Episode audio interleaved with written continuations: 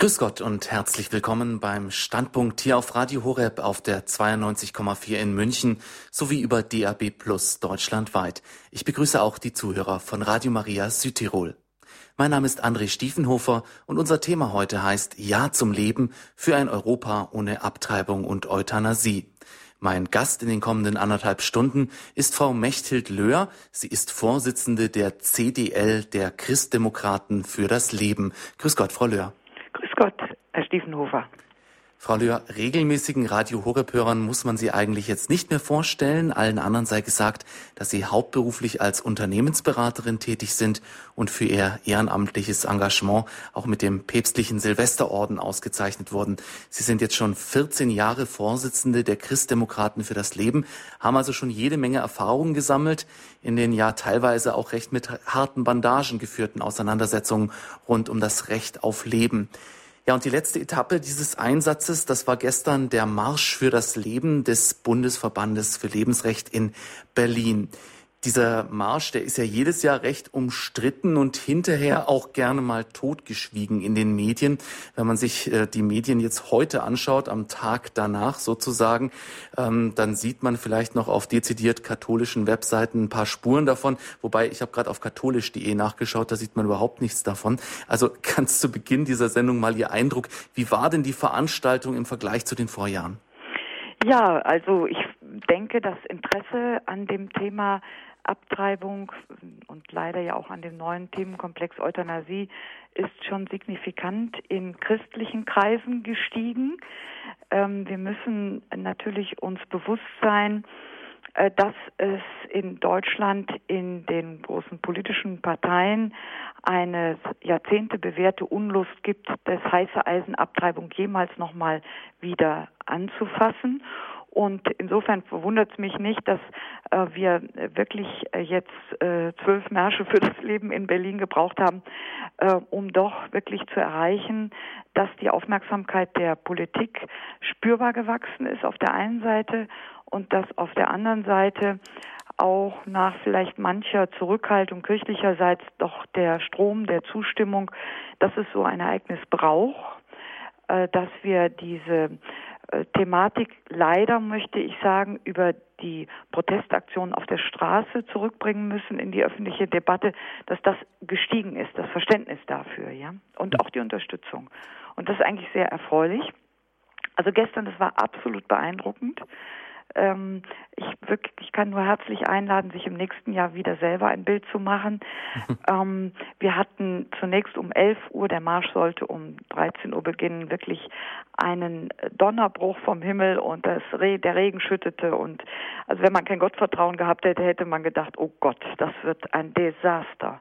Und dann hat es bis halb eins wirklich geregnet, geregnet, Pfützen und alle waren völlig durchnässt, die Bühne und die Musik. Und wir wollen es ja auch fröhlich machen, ja. Es ist ja ein Marsch für das Leben. Es ist ja kein mhm. Trauermarsch nur, sondern wir streiten für das Leben. Was Schönes. Und dann brach die Sonne aber immer mehr raus. Es wurde warm und dann war es eigentlich wunder, wunderbar von den Bedingungen her. Und es kamen mehr Leute als beim letzten Mal. Äh, wir haben ja auch schon Erfahrung gesammeln können. Also wir gehen von 7500 Teilnehmern ungefähr aus. Und ganz viele junge Leute, ganz, wirklich ganz beeindruckend viele Familien, junge Leute. Und das war ein, ein, ein ganz tolles, ermunterndes und ermutigendes Signal für alle, die dabei waren. Ja, Sie haben ja schon erwähnt, dass das Interesse in der Politik in den letzten Jahren verhaltend war. Ich sag mal, die Resonanz aus der Deutschen Bischofskonferenz war ja auch immer relativ zwiespältig. Diesmal waren fünf Bischöfe mit dabei. Kardinal Marx hat ein unterstützendes Grußwort geschrieben. Also da hat man doch ein bisschen äh, Rückenwind äh, vernommen und gespürt. Erzbischof Koch hat auch eine aufrüttelnde Rede gehalten. Ähm, ist das Interesse der Politik gewachsen, sagten Sie. Woran machen Sie das denn fest? Ja, ich glaube, äh, dass im politischen Raum generell beobachtet wird natürlich, wo sich bürgerliche Menschen heute engagieren. Mhm. Und vielleicht hat man auch gedacht, äh, dass durch Ausgrenzung, ähm, werden wir ja vielleicht noch drüber sprechen, Fundamentalismusvorwürfe oder so weiter, äh, sich diese Kritik an der Praxis der Abtreibung so und wie sie in Deutschland derzeitig existiert, ähm, zerläuft. Und man muss auch sagen, auch kirchlicherseits, die beiden Konfessionen unterscheiden sich ja doch in, äh, in der Bewertung der Abtreibungsfrage. Die evangelische Kirche, die EKD, ist sehr lange schon pro-choice, wie wir international sagen, also äh, für die freie Wahl der Frau so nach dem Motto, will ich jetzt das Kind oder nicht, als handlungsoffene Handlungsalternative nach dem Motto, möchte ich diese Schwangerschaft jetzt mit Geburt beenden oder doch vielleicht ist eine Abtreibung für mich passender. Also das ist in der EKD doch weitestgehend leider akzeptiert. Wir konnten das diesmal besonders deutlich beobachten, dass tatsächlich eine Landeskirche dezidiert aufgerufen hat, was ich auch schon sehr bevormundend finde und finde ich der Kirche nicht zusteht, äh, die, äh, ihre Mitglieder nicht mitzugehen und nicht für den Marsch zu werben. Also das war eigentlich schon mal ein, ein sehr trauriger Höhepunkt. Ähm, die äh, katholische Kirche hat ähm, in, mit einzelnen Bischöfen, mit einzelnen Grußworten immer Präsenz gezeigt, positive Präsenz. Ähm, aber die Stärke der Unterstützung hat, wie Sie das jetzt auch beschrieben haben, erfreulich zugenommen. Es ist noch kein breiter Strom wie in Amerika und in anderen Ländern, aber wir spüren doch ein, ein wachsendes Interesse an dieser vielleicht auch für die Kirche zunächst mal in Deutschland, auch für Deutschland überhaupt fremde Form äh, des Protestes. Protestieren tun eher die Linken. Also das so ganz brave Katholiken und Christen, waren ja auch viele Protestanten dabei, aber so Leute auf die Straße gehen, ich gebe zu, das war auch für mich ein Lernprozess. Ich hätte mir das auch nicht träumen lassen, dass ich das mal regelmäßig tue. Aber inzwischen demonstriere ich doch auch schon öfter. Ähm, und irgendwann hört man auf, nur Leserbriefe zu schreiben. Viele Hörer und Hörerinnen erleben das vielleicht auch und sagt sich, da muss ich wohl mal selber Flagge zeigen. Und das haben wir gestern auch gespürt. Man fragt sich ja dann immer, bringt das was, jetzt da tatsächlich auf die Straße zu gehen? Ähm, die Teilnehmerzahlen werden ja auch ganz gerne mal runtergespielt. Sie haben jetzt von 7.500 Teilnehmern gesprochen. Ähm, man hörte dann auch von ja 4.500 dann, was die Polizei hinterher gesagt hat. Ähm, da ist immer die Frage, wo ist die Wahrheit? Ist die in der Mitte oder haben Sie dann vielleicht doch komplett recht? Nehmen wir jetzt aber mal die 7.500 und setzen das nochmal in ähm, Relation zum Beispiel zu denen, die jetzt hier in München gestern 20.000 gegen TTIP und CETA auf die Straße gegangen sind. Das ist natürlich schon nochmal eine ganz andere Zahl und ein ganz anderes Gewicht, ja. äh, wo man auch merkt, wo ähm, ja die Ängste der Menschen sind, ja, wenn es um Thema Freihandel geht und das Thema Ab Abtreibung, das kommt irgendwo unter ferner Liefen. Ähm, wie sehen Sie das denn als Politikerin? Ist diese 7500 jetzt wirklich langsam so eine Schmerzgrenze, wo die Politik sagt, wir müssen uns wieder drum kümmern oder braucht es da noch ein bisschen mehr Engagement? Wir brauchen mehr Engagement, aber ich glaube, die Schmerzgrenze haben wir überstritten. Wenn Sie bedenken, wie abschreckend diesmal Berlin war, nicht nur, dass die um uns herum eine Festung gebaut haben aus Absperrung, die haben die U-Bahn-Station drumherum gesperrt. Mir erzählte heute eine Freundin, dass sie gar nicht reingelassen wurde von der U-Bahn-Station, weil sie gesagt haben, wohnen Sie da, sonst können Sie da gar nicht hin so weiträumig sind wir gesichert worden. Was, wenn man die Friedlichkeit sieht, wir haben ja, wir tragen Nelken rum und also da wird äh, äh, wirklich gesungen und äh, das ist man hört äh, sich gute Beiträge an. Also da bei uns ist ja nun wirklich nicht der Hauch von Radikalisierung. Wir verteidigen Grundrechte. Ähm, wir werden nicht laut, sondern wie gesagt höchstens Musik. Ähm, also dass man da so geschützt werden muss, ist schon erstaunlich. Aber ähm, die Zahlen sollten, sind ein Signal, wenn Sie bedenken, dass unsere Leute in Kauf nehmen, quer durch die Republik zu fahren, mitten in der Nacht aufzustehen. Sie bekommen in der Regel keine Busse kostenlos gestellt, sondern müssen was dafür bezahlen und so. Das ist schon ganz beeindruckend. Ganz anders. Und wir haben doch, wenn man leider von der Kirche und der evangelischen Allianz oder einigen ähm, evangelischen Gemeinden absieht, nicht sehr viel Unterstützung jetzt operativ im kirchlichen Raum. Das ist eine Bürgerinitiative. Der Bundesverband Lebensrecht bekommt ja keine Gelder von irgendwem. Ähm, so, also wenn man das mal sieht und dann vergleicht man jetzt TTIP, das ist vielleicht ein sehr interessantes Beispiel. Hinter TTIP steht die gesamte gesellschaftliche Dominanz linker Kräfte.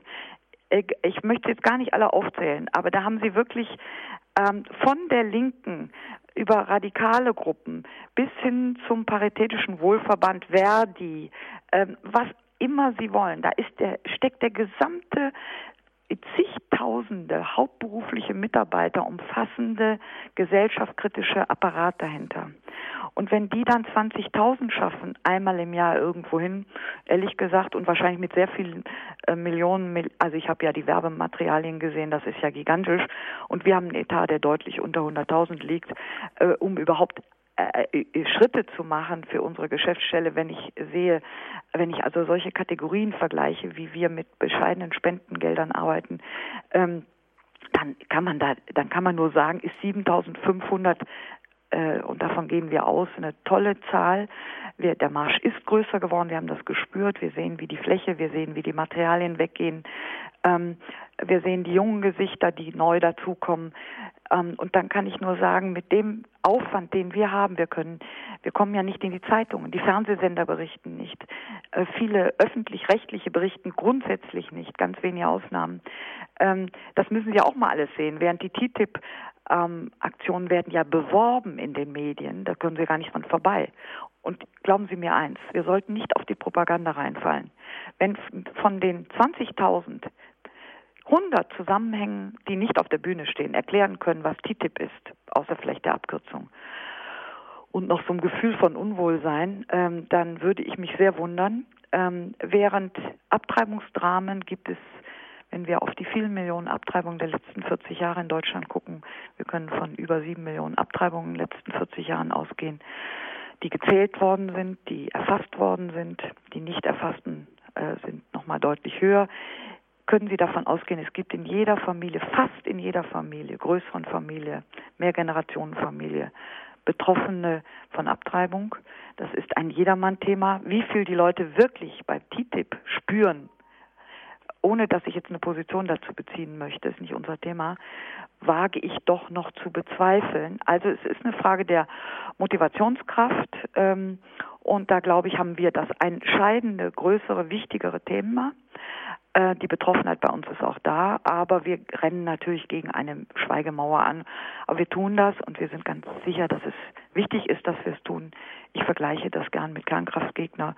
In den 70er Jahren haben auch nur wenige zunächst mal gegen Kernkraft protestiert und heute ist samt der Bundesregierung da jeder gegen. Also wir brauchen sehr viel Geduld und notfalls 40 Jahre, aber ich hoffe doch, dass es schneller geht. Also Relevanz wird natürlich auch nicht einfach so vom Himmel fallen, sondern Relevanz wird auch gemacht. Ähm, ein großer Unterschied zu Tipit und CETA und dem Marsch für das Leben ist auch, dass sie nicht gegen, sondern für etwas auf die Straße gegangen sind, wie das Bischof Vorderholzer ja auch gestern gesagt hat. Ähm, wofür, für welche Forderungen sind Sie denn auf die Straße gegangen? Wir konzentrieren uns ähm, bei jedem Marsch auf einen bestimmten Forderungskatalog, obwohl natürlich unser Grundanliegen immer ganz klar ist, den ungeborenen Menschen in den Mittelpunkt zu stellen. Das Thema Euthanasie ist europaweit im Vormarsch, haben wir jetzt dazu genommen, werden wir vielleicht auch noch mal vertiefen. Wir haben jetzt sieben Forderungen formuliert, die man auch online sehr schön nachlesen kann auf der Page Marsch für das Leben. Aber das Wichtigste ist, dass wir wirklich im Detail sagen, ähm, auch in diesen sieben Forderungen, wo man ähm, äh, den, den Finger in die Wunde legen und auch konkret sagen, was wir ähm, äh, wichtig fänden. Ich nenne mal ein, zwei, drei Beispiele, weil für alle haben wir vielleicht keine Zeit, aber wir haben, wir fordern eine neue Willkommenskultur für jedes ungeborene Kind wir fordern eigentlich eine Aufklärung, die deutlich macht, dass ein Kind etwas Positives ist. Wir haben ja viele Aufklärungsmaterialien, die öffentlich produziert und verteilt werden aus Steuergeldern, ähm, wo mehr oder weniger ähm, die Verhütung im Vordergrund steht. Ähm, bloß kein Kind, Kind als das, der größtmögliche Schicksalsschlag und Schadensfall. Und wir wollen, dass klar gemacht wird, wenn ein Kind ähm, da ist, ungeboren ist und schwierige Verhältnisse da sind, dass im Vordergrund steht, du kannst oder ihr, das junge Paar, ihr könnt das schaffen, weil ihr seid nicht allein und es gibt diese und jene Hilfen. Äh, von finanziellen Hilfen, psychologischer Unterstützung äh, bis hin ähm, äh, zu einem Adoptionsangebot, wenn tatsächlich die Verhältnisse so sind bei Minderjährigen, die ja nur ein Bruchteil der äh, Personen sind, die dann auch später von Abtreibung betroffen sind, die minderjährigen Frauen, aber oder Mädels. Ähm, aber dass wir in jeder Not eigentlich versuchen, als Gesellschaft, als Christen ganz besonders, eine Lösung mit dem Kind zu finden und wenn nicht mit dem Kind und der Mutter dann wenigstens für das Kind, ähm, so ähm, das Recht auf Leben auch wirklich jedem Kind garantiert werden kann. Das ist also unsere Hauptforderung. Ähm, dann konzentrieren wir uns immer mehr auch auf die Frage, wie geht man mit, mit Behindertendiagnosen um? Es gibt natürlich viele Risikoschwangerschaften, das nimmt zu, weil die Frauen immer später ihre Kinder bekommen. Heute ist man oft mit 30, 31 kommt das erste Kind, Tendenz sogar noch später. Dann nehmen die Risiken zu. Ähm, und ähm, wir fordern, dass die Inklusion, die ja ein großes, wichtiges Thema ist, die Inklusion von Behinderten, die zu Recht in der Gesellschaft eine wachsende Bedeutung hat und eingefordert wird, dass die natürlich auch auf die Ungeborenen ausgedehnt werden muss. Weil auch wenn wir bei den Ungeborenen feststellen, dass dort ähm, vielleicht eine Behinderung möglich ist oder sogar relativ sicher diagnostiziert wird, dann darf das doch kein Grund sein, abzutreiben. Das ist es aber leider in Deutschland bis einschließlich neunter Monat. Und äh, das ist einfach eine Entwicklung, die äh, wir wachsend äh, sehen und mit immer größerer Sorge sehen. Und das hat natürlich auch Auswirkungen auf die Frauen, die tatsächlich dann ein behindertes Kind zur Welt bringen, die dann heute schon gefragt werden, muss denn das sein? Und das sind Entwicklungen, auch Entwertungen, äh, die äh, tragisch sind, die auch die Humanität, die Menschlichkeit, die Christlichkeit ganz zu schweigen unserer Gesellschaft zunehmend gefährden. Ähm, dann natürlich Aufklärungsverbesserung, das habe ich schon gesagt, dass die Aufklärung eben nicht sich ausschließlich äh, auf Verhütung und Abtreibungsoptionen, wie man am besten abtreibt, da gibt es dann zehn verschiedene Varianten, äh, die dann vorgeschlagen werden, das weiß heute jede 14-Jährige, wie das geht, sondern dass auch für das Kind geworben wird und für ein Leben als Familie geworben wird. Wir haben so viele Lehrstühle, die sich mit Gender beschäftigen, hunderte, über 200. Es gibt aber nur zwei, drei, also an einer Hand abzuzählende Familienlehrstühle, äh, die sich jetzt mit einer positiven Familienerziehung beschäftigen. Ja? Also ein mhm. positives Familienbild, ein positives Kind, ähm, Kinderbild, das ist, glaube ich, ganz wichtig. Dann haben wir uns mit dem Thema Euthanasie beschäftigt, dass wir ähm, ähm, auch nicht wollen, dass die Suizidassistenz selbstverständlich wird. Auch das ein großes, wichtiges neues Thema. Die Beihilfe zur Selbsttötung lehnen wir grundsätzlich ab. Da sind sich alle Mitgliedsverbände des Bundesverbandes erfreulich einig. Und das sind jetzt einige sehr wichtige Forderungen. Und immer grundsätzlich handeln statt schweigen. Und deswegen sind wir da ja auch wieder auf die Straße gegangen. Mhm. Wir werden nachher noch auf die einzelnen Themen genauer Gerne. eingehen, gerade auch was sich da eben aktuell entwickelt in der Gesetzgebung. Ich habe immer das Gefühl, dass es da doch so eine gewisse Rangfolge gibt, in der diese Themen in der Gesellschaft angekommen sind. Also zum Beispiel das Thema Menschen mit Behinderung, mit all den Implikationen, die das eben hat, auch vorgeburtlich, da denke ich, da ist schon eine Lobby dahinter. Also gerade die Behindertenverbände, die Sozialverbände, ähm, da gibt's doch schon noch einen Fokus, der sich darauf richtet. Ähnlich Thema Suizidbeihilfe, Euthanasie, äh, Recht am Lebensende. Beim Thema Abtreibung dagegen habe ich so das Gefühl, dass da eine große Stigmatisierung stattgefunden hat, dass man im Grunde nur noch Abtreibungsgegner ist, dass man Fundamentalist ist, dass man eben kein Lebensschützer Schützer ist und auch nicht mehr satisfaktionsfähig sozusagen. Also man muss nicht mehr mit einem äh, sprechen. Wie empfinden Sie denn das auch gerade im politischen Dialog? Ja, diese, wenn Sie das so formulieren, diese Ausgrenzung, ja, ja. Ähm, das ist ein Totschlagargument. Wenn ich jemanden heute als Fundamentalisten ähm, bezeichne, dann ist die Steigerung meistens nur noch Terrorist. hm. ähm, und das ist natürlich insofern bei uns, ähm, die wir uns für das Recht auf Leben einsetzen und das zu unserem Schwerpunktanliegen gemacht haben, besonders absurd, weil wir ja für das Leben sind. Ja? Hm. Also jemanden dafür ähm, einen Vorwurf zu machen, dass er sich dafür einsetzt, dass möglichst jeder geboren wird, äh, werden darf. Und ähm, das ist schon besonders skurril. Und ich will Ihnen ehrlich sagen, äh, ganz verstanden habe ich das nie, hm. wie man daraus einen Vorwurf machen kann. Das hat etwas mh, mm, Absurdes, um es mal untheologisch auszudrücken. Aber ähm, es passt natürlich in das Bewertungs- Denken unserer Zeit. Äh, wenn der Nutzen, der Utilitarismus wenn der Was habe ich davon Gedanke, was bringt mir das, ähm, bringt das was der Wirtschaft, äh, bringt das ökonomischen Nutzen, wenn wirklich ein wirklicher einerseits ein Materialismus dominiert in der Lebenspraxis, dann kann das schon mal so aussehen, als ob alle die, die für mehr Kinder sind, im Grunde genommen nicht verstanden haben, was das Leben wirklich interessant macht, nämlich, äh, dass es mir gut geht. Ähm, ein Kind ist ja doch eine Herausforderung. Die Erziehung ist anstrengend. Ähm, das wird ja auch sehr deutlich immer ausgeleuchtet, dass sie teuer ist. Also auch äh, Kinder bekommen wird heute sehr oft schon sehr materialistisch bewertet.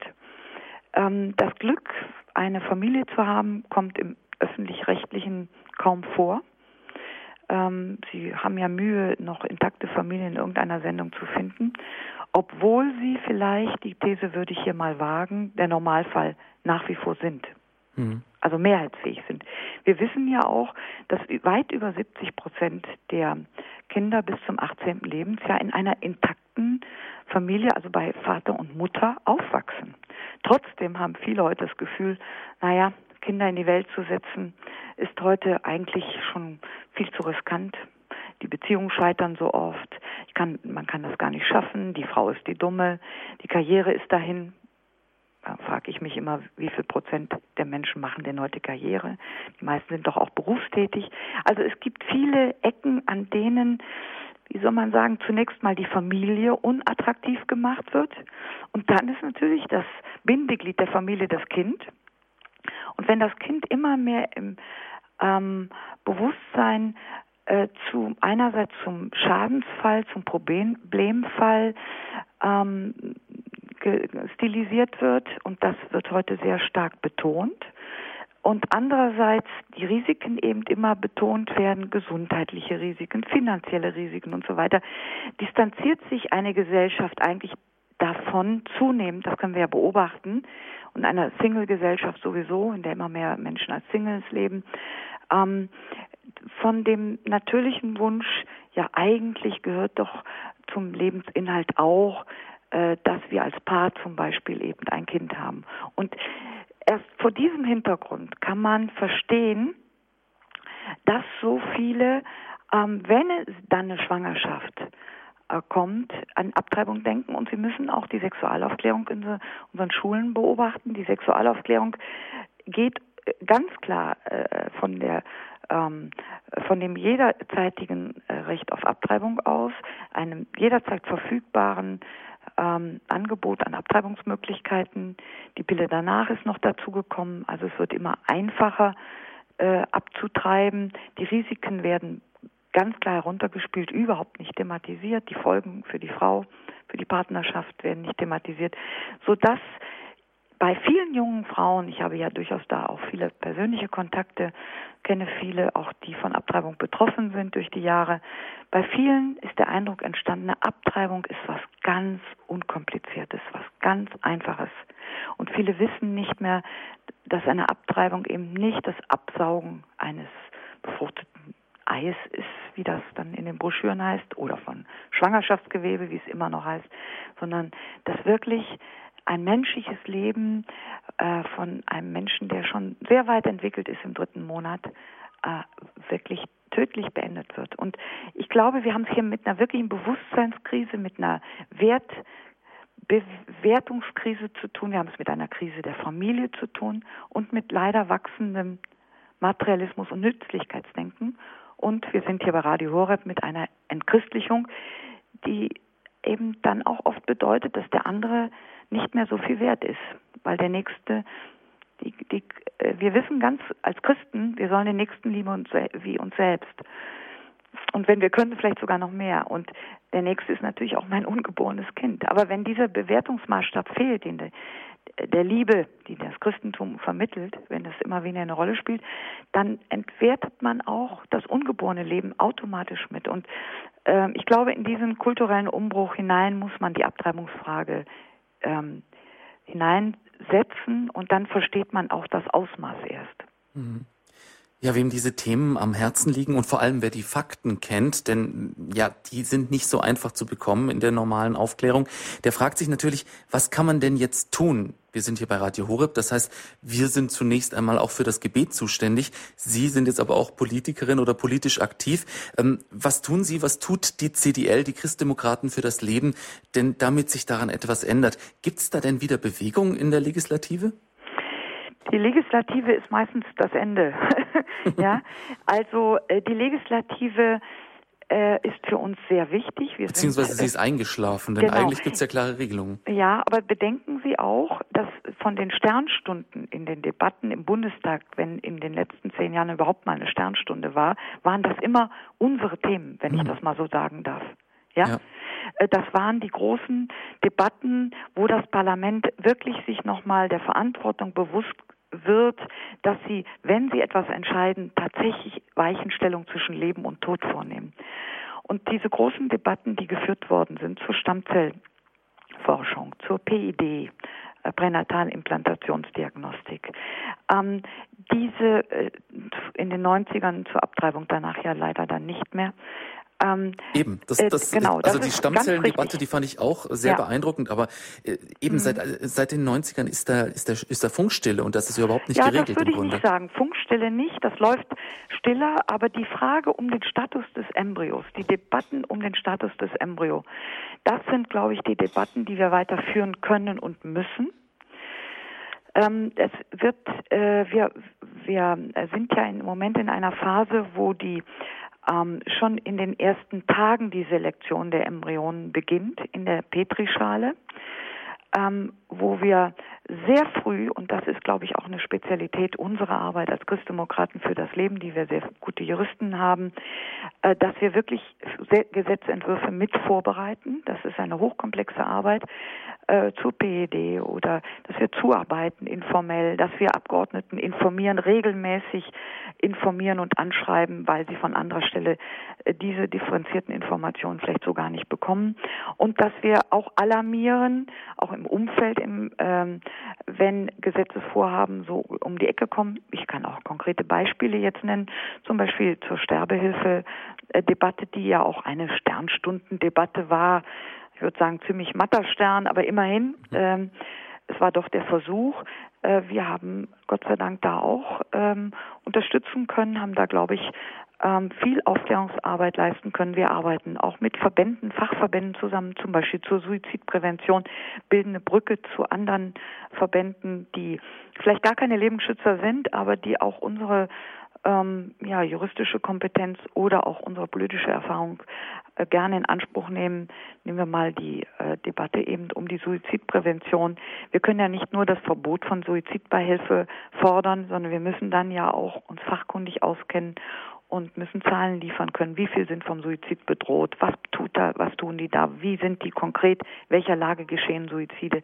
Also wirklich, wir brauchen auch Sachlichkeit. Das Gebet, was Sie ansprechen, ist das persönliche Rückgrat, das wir alle als Christen in dieser Arbeit brauchen, sonst können wir, würden wir depressiv, ja.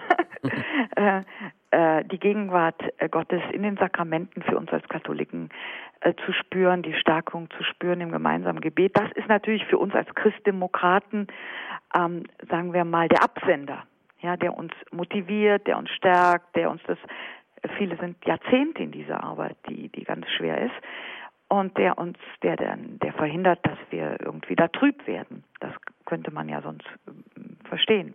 Also das ist unser Absender. Das Gebet ist wichtig. Das gehört für uns auch dazu. Aber unsere Arbeit ist unsere Arbeit. Ich würde mal sagen, ora et labora, ja. ja. Ähm, diese Brücke schlagen wir und es ist sehr eine sachliche Arbeit. Ähm, wir haben die Grundrechte, wir haben die Menschenrechtscharta, wir haben ganz viele gute Entscheidungen vom Bundesgerichtshof. Ähm, wir haben gute Entscheidungen beim Europäischen Gerichtshof für Menschenrechte, beim äh, Europäischen Gerichtshof generell äh, zum Status des Embryo. Ja, aber die muss man den Abgeordneten hier auch überhaupt wieder nahebringen äh, die sind nicht in der täglichen Post von der Fraktionsspitze. Ja? Mhm.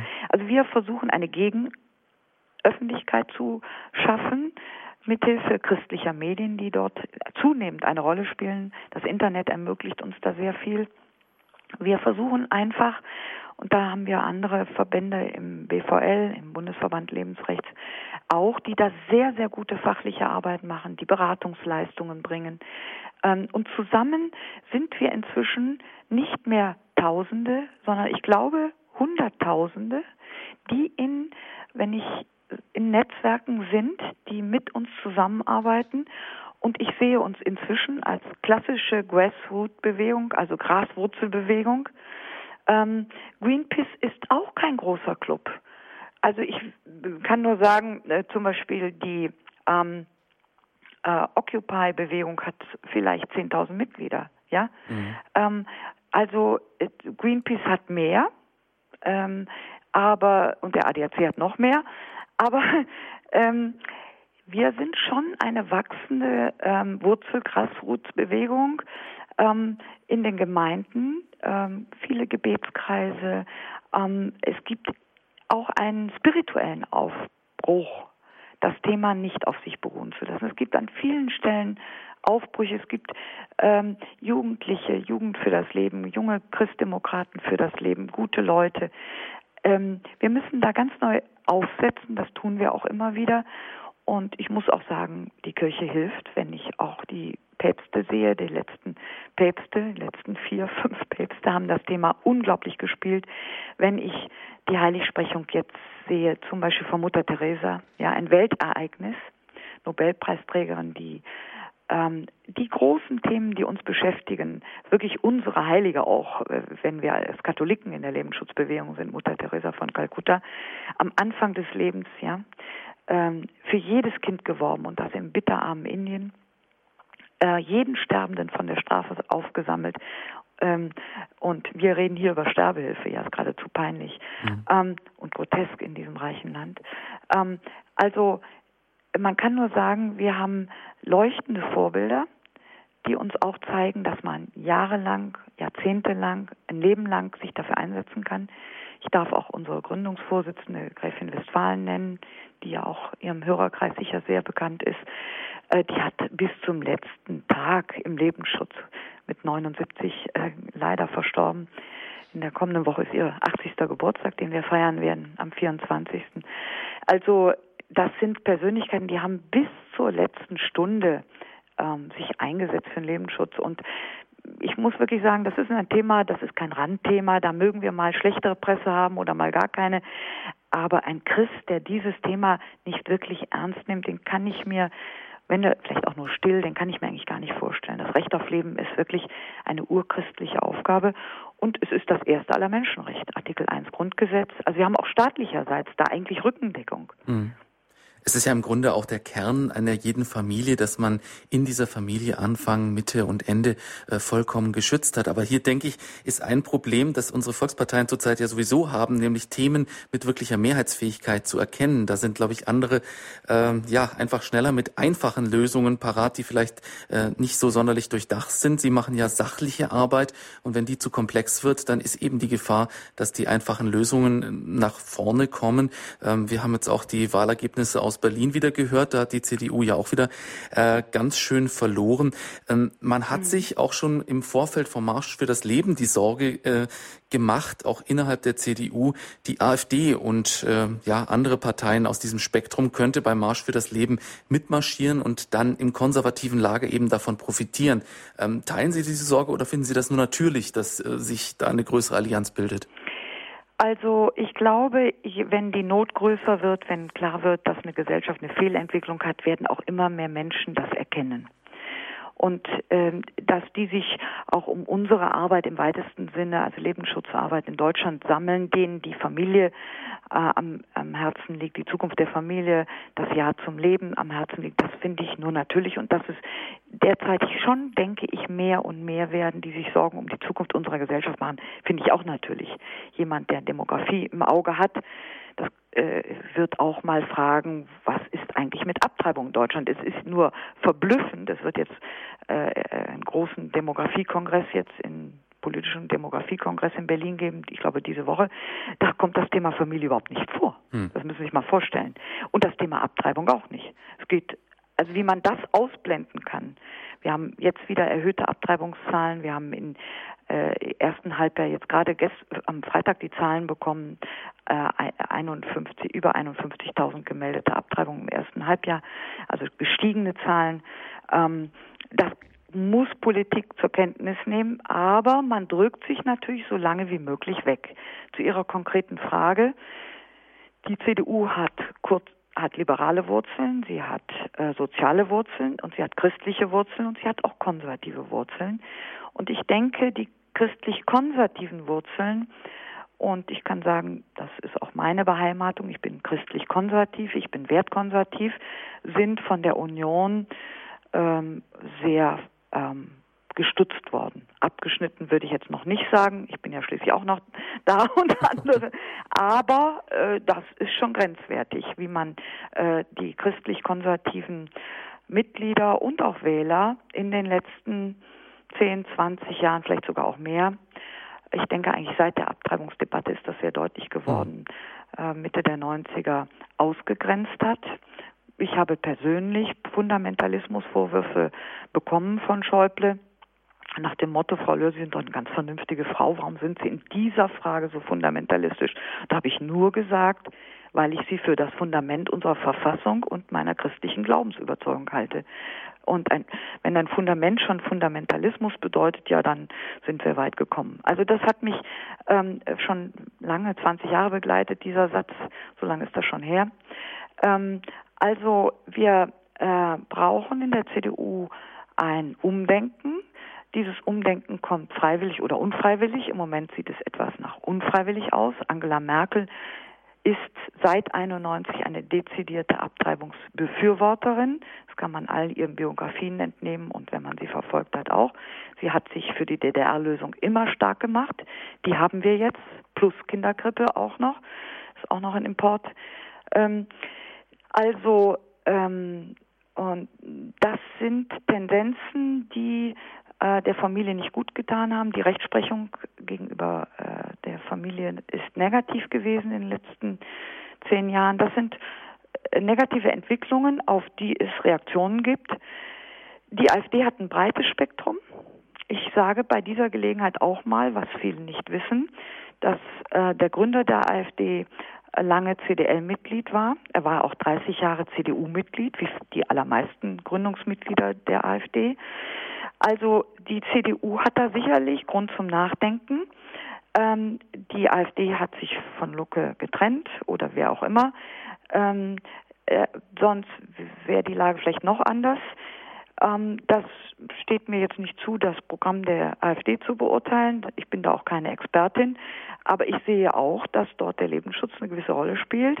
Und ich und andere in der Partei äh, nutzen das, um darauf hinzuweisen, dass wir jetzt wirklich mal aufpassen sollten, dass nicht irgendwann überzeugte Christen, die beim Lebensschutz besonders aufmerksam sind, sagen, ich kann mein Kreuz wirklich nicht mehr bei der CDU machen, weil offensichtlich das Thema Schutz des menschlichen Lebens dieser Partei völlig egal ist. Ich gebe aber auch zu bedenken, dass der Entwurf für ein Verbot der Unterstützung der Selbsttötung von Professor Sensburg ähm, eingebracht wurde jetzt im Bundestag und der eben auch CDU-Mitglied ist und wir auch da ähm, sehr erfreut sind, dass so eine Stimme kommt. Beim Marsch für das Leben haben wir ein sehr ermutigendes äh, Grußwort zum Beispiel von der stellvertretenden Vorsitzenden Julia Klöckner, mit der wir auch immer wieder zusammenarbeiten äh, und auch andere. Hubert Hüppe, Behindertenbeauftragter, stellvertretender CDL-Vorsitzender. Ich könnte auch etliche Beispiele, ermutigende Beispiele nennen, auch auf Landesebene. Aber ähm, ganz klar ist, diese ähm, christlich-konservative, wertorientierte Wurzel von den verschiedenen Wurzeln, die die Union hat, ist sehr dünn geworden. Und äh, das ist ein Prozess, der Aufmerksamkeit verlangt. Und da, da, da muss man genau hingucken. Und die Wahl jetzt heute und auch die anderen Wahlen, die Landtagswahlen, sind ein Grund, ähm, da wirklich nochmal weiter besorgt zu sein. Sagt Mechthild Löhr, Vorsitzende der CDL, der Christdemokraten für das Leben. Sie hören Radio Horeb auf der 92,4 in München, bei Radio Maria Südtirol und über DAB Plus deutschlandweit. Unser Thema heute, Ja zum Leben für ein Europa ohne Abtreibung und Euthanasie. Und nachdem wir bisher jetzt vor allem den Marsch für das Leben und seine verschiedenen Themen im Fokus hatten, wollen wir uns nach einer kurzen Musik gleich weiter mit der aktuellen Lage des Lebensschutzes in unserer Gesellschaft beschäftigen.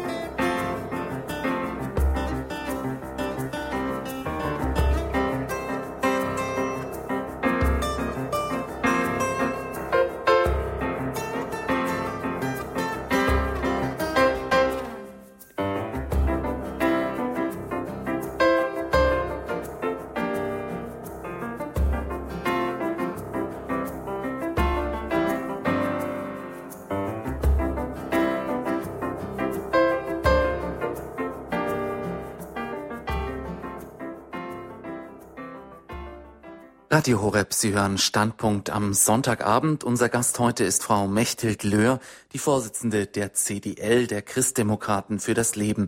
Wir sprechen über das Thema Ja zum Leben für ein Europa ohne Abtreibung und Euthanasie.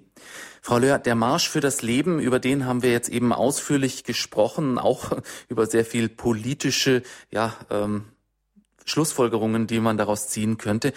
Jetzt möchte ich noch ein bisschen mehr über die Inhalte sprechen, für die Sie auf die Straße gegangen sind und hier vor allem über den aktuellen Stand dieser wichtigen Anliegen, denn wie wir gehört haben, ähm, den kriegt man jetzt nicht so leicht durch die Tagespresse serviert.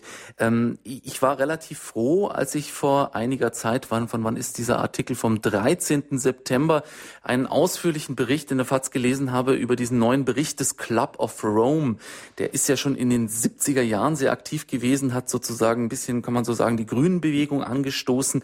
Auf jeden Fall auch das Thema Abtreibung sehr stark ähm, in den Fokus gerückt. Und die Forderungen von damals werden heute eigentlich nur noch radikaler gebracht. Es geht eigentlich darum, ähm, ja Kinderzahl zu reduzieren, Wachstum zu reduzieren, also alles sozusagen für die Umwelt, als ob der Mensch nur ein Störenfried auf dieser Erde ist. Können Sie ein bisschen was zu diesem Club of Rome Bericht, diesem neuen sagen, so die Bedeutung dieser Initiative und was sich da eben aktuell anbahnt?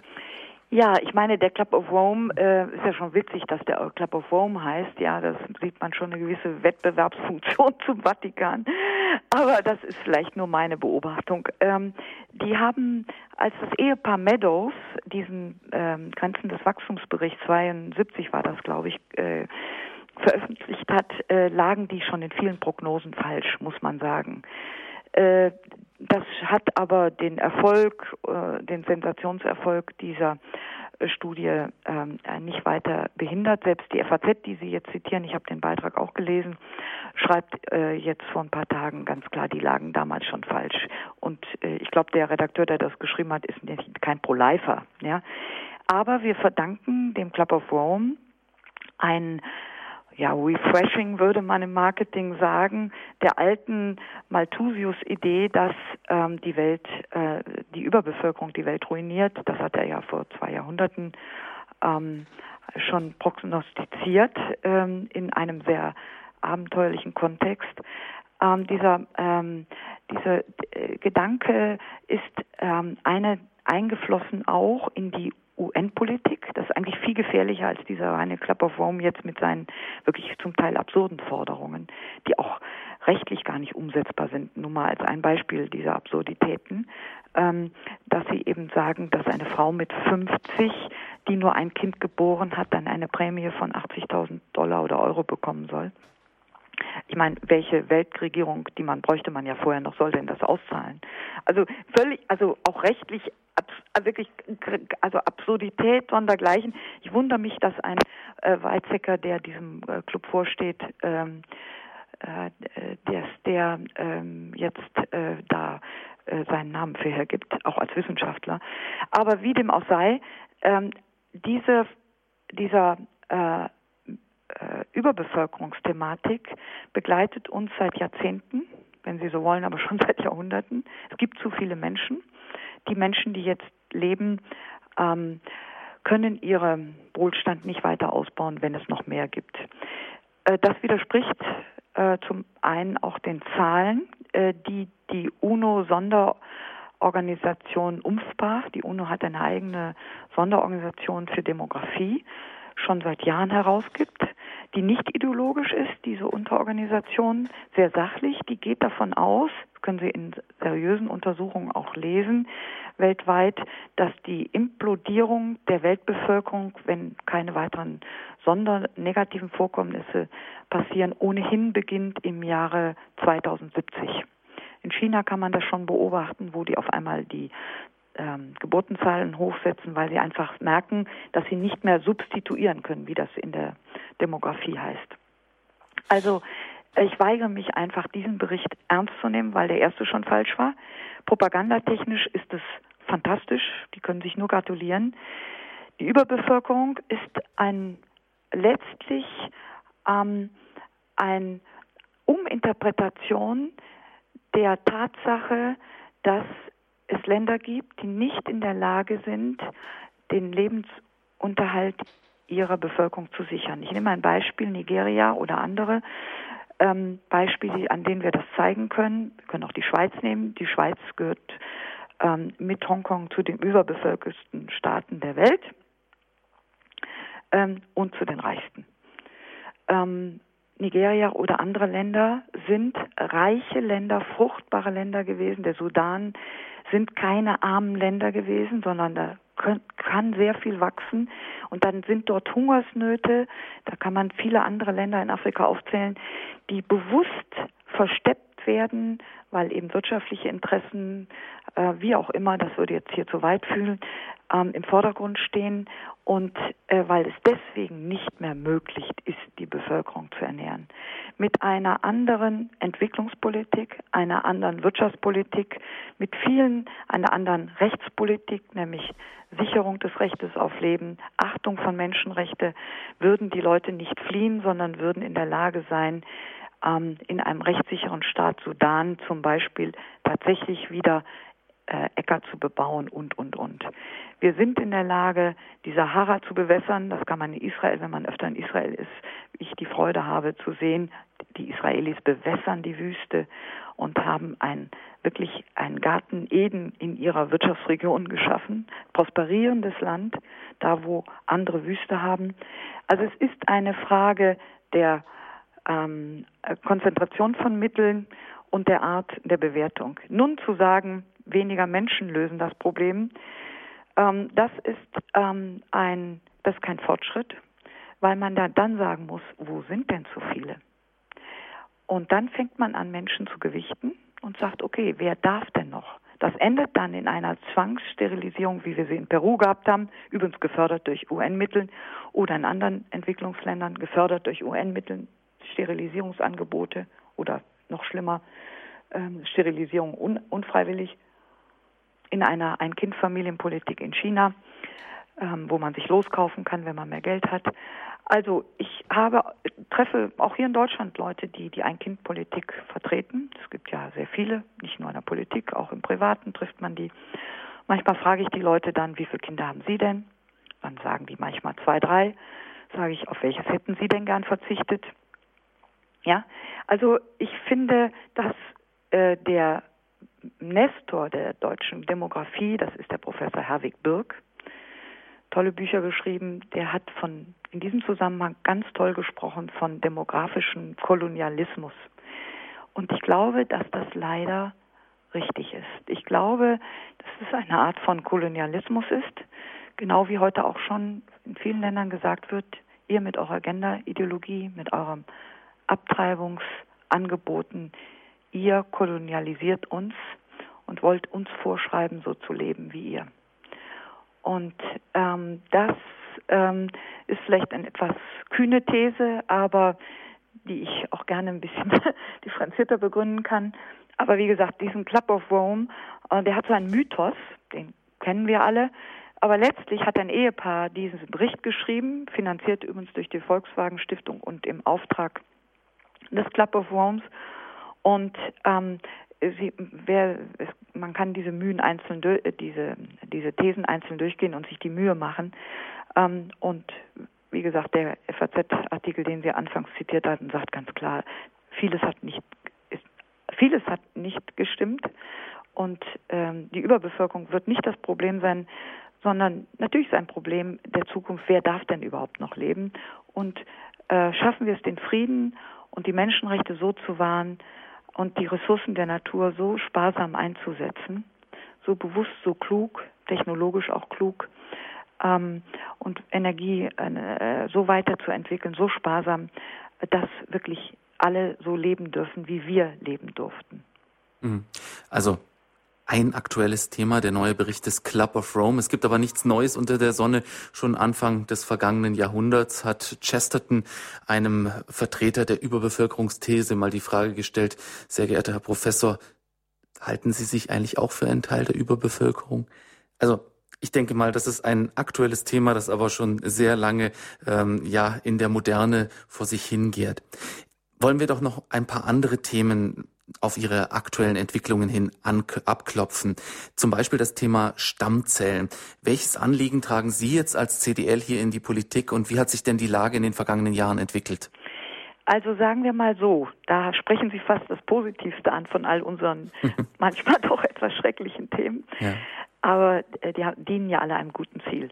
Also das Positivste bei den Stammzellen ist, dass wir in Deutschland wirklich noch das beste Embryonenschutzgesetz der Welt haben ähm, weil eben äh, wirklich der Embryo von Zeitpunkt der Verschmelzung von Ei und Samenzelle als menschliches Wesen gilt und unter uns gesagt, was anderes soll es denn auch sein?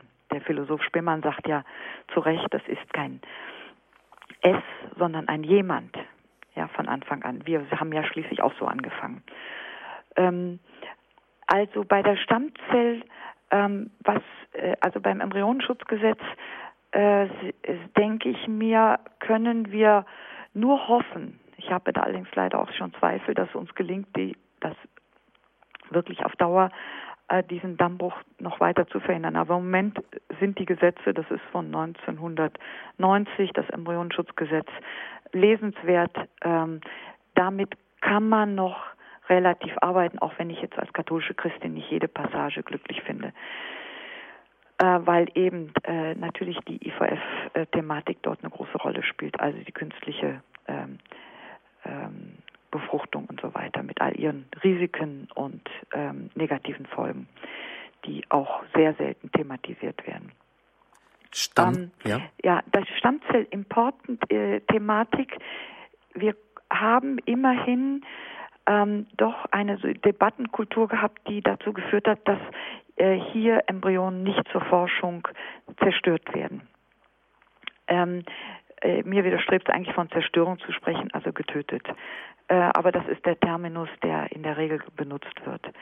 Ähm, die äh, embryonalen Stammzellen müssen zu Forschungszwecken importiert werden und das geht durch eine Kontrollinstanz vom Robert Bosch Institut, die allerdings leider noch nie Robert Koch, Entschuldigung, das war ein freudscher Versprecher. Ähm, die noch haben allerdings so ganz selten jemals einen Antrag auf Import von Stammzellen abgelehnt. Aber immerhin werden sie, äh, zeigen wir damit als Gesetz, der Gesetzgeber zeigt damit, dass er das nicht äh, wertschätzt. Ähm, in der Pipeline ist schon seit vielen Jahren ein Fortpflanzungsmedizingesetz. Ähm, ich, es gibt interessierte Kreise, die alle Gesetze zusammenfassen wollen, die den Embryo in Deutschland noch schützen so wenig es ist, so gibt es diesen Schutz eben doch. Manchmal sagen wir auch, dass der Embryo in Deutschland in der Petrischale besser geschützt ist als im Mutterleib. Das ist ein böser Satz, aber leider wahr. Manche unserer äh, Freunde sagen auch, der Mutterleib ist heute der gefährlichste Ort für einen Menschen, weil eben das Abtreibungsrisiko sehr hoch ist. Bei uns kommen ja im Moment auf eine, auf sechs Geburten ungefähr eine Abtreibung die statistisch gemeldet wird. Also wir haben da sehr unglückliche Korrelationen. Aber wie gesagt, Stammzellforschung äh, fordern wir natürlich, dass äh, das äh, weiter verschärft bleiben muss. Mehr wird im Moment nicht drin sein. Hm. Um die Embryonen werden wir uns gleich nochmal kümmern, die sich im Mutterleib befinden. Ähm, da gibt es ja durchaus noch einiges, worüber wir sprechen müssen. Wir müssen uns allerdings an dieser Stelle von den Hörern auf der UKW-Frequenz 92,4 in München verabschieden. Sie können diese Sendung weiterverfolgen, entweder über DAB Plus oder über Satellit oder auch über Internetradio auf www.horeb.org. An alle anderen Zuhörer sage ich dranbleiben. Nach einer kurzen Musik sind wir wieder für Sie da.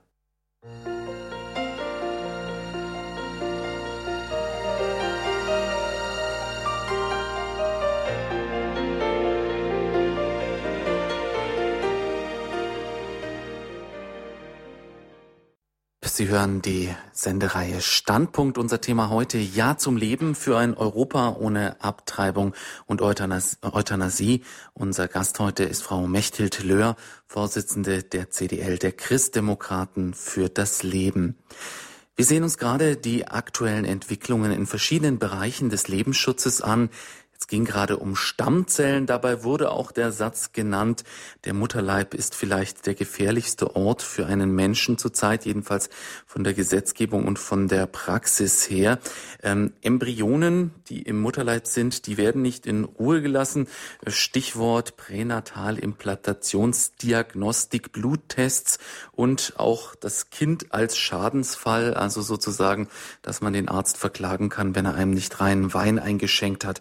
Ähm, Frau Löhr, wie ist denn in dieser Hinsicht zurzeit die aktuelle Lage und wie sind Sie da aktiv? Ja, äh, bei der äh, Präimplantationsdiagnostik PED gab es ja auch im Bundestag erbitterte Auseinandersetzung und wir haben auch ähm, an der Vorbereitung eines Gesetzentwurfs mitwirken dürfen. Das ist eben auch Teil unserer Arbeit ähm, der zwar nicht die Mehrheit bekommen hat, aber wissen Sie, für das historische Gewissen und auch äh, für die Auseinandersetzung ist es doch wichtig, dass es auch äh, immer wieder Vertreter gibt im Parlament, die, die wirklich äh, ganz eindeutig für das Leben streiten. Wenn ich an Hubert Hüppe denke eben und andere. Ähm, also die, die PED ist Praxis in Deutschland. Ziemlich leise läuft das die wird, es äh, gibt Zentren, mehrere Zentren bundesweit, äh, wo Paare dann äh, eben äh, diese äh, Gentest machen lassen können. Das, Kind ist ja dann noch in der Petrischale, der Embryo ist noch in der Petrischale, ähm, während der Test gemacht wird und wird ja dann nur eingepflanzt, wenn eben die Unbedenklichkeit hergestellt, also überprüft worden ist. Ähm, ich finde, äh, auch da werden Illusionen von einem perfekten Kind geweckt ähm, die auch schon dann absurd sind, wenn man mal folgendes Faktum bedenkt. 97 Prozent aller Behinderungen, die Menschen haben, also geborene Menschen haben, erwerben sie im Laufe ihres Lebens durch Unfälle, durch sportliche Aktivitäten ähm, und so weiter, also durch äh, äh, viele unerfreuliche Sachen, Umwelteinflüsse. Ähm, und äh, so dass also selbst wenn ein Kind jetzt ähm, gesund geboren wird, es ja im tragischen Falle nur von der Wickelkommode stürzen muss und schon ist ja auch da Behinderung unter Umständen die Folge. Insofern erscheint mir das auch jetzt mal unter rein ähm, humanen Aspekten völlig absurd zu sagen, also ich möchte jetzt mal genetisch diese Krankheit ausschließen, weil wenn das Kind eine andere hat, will ich es dann auch nicht.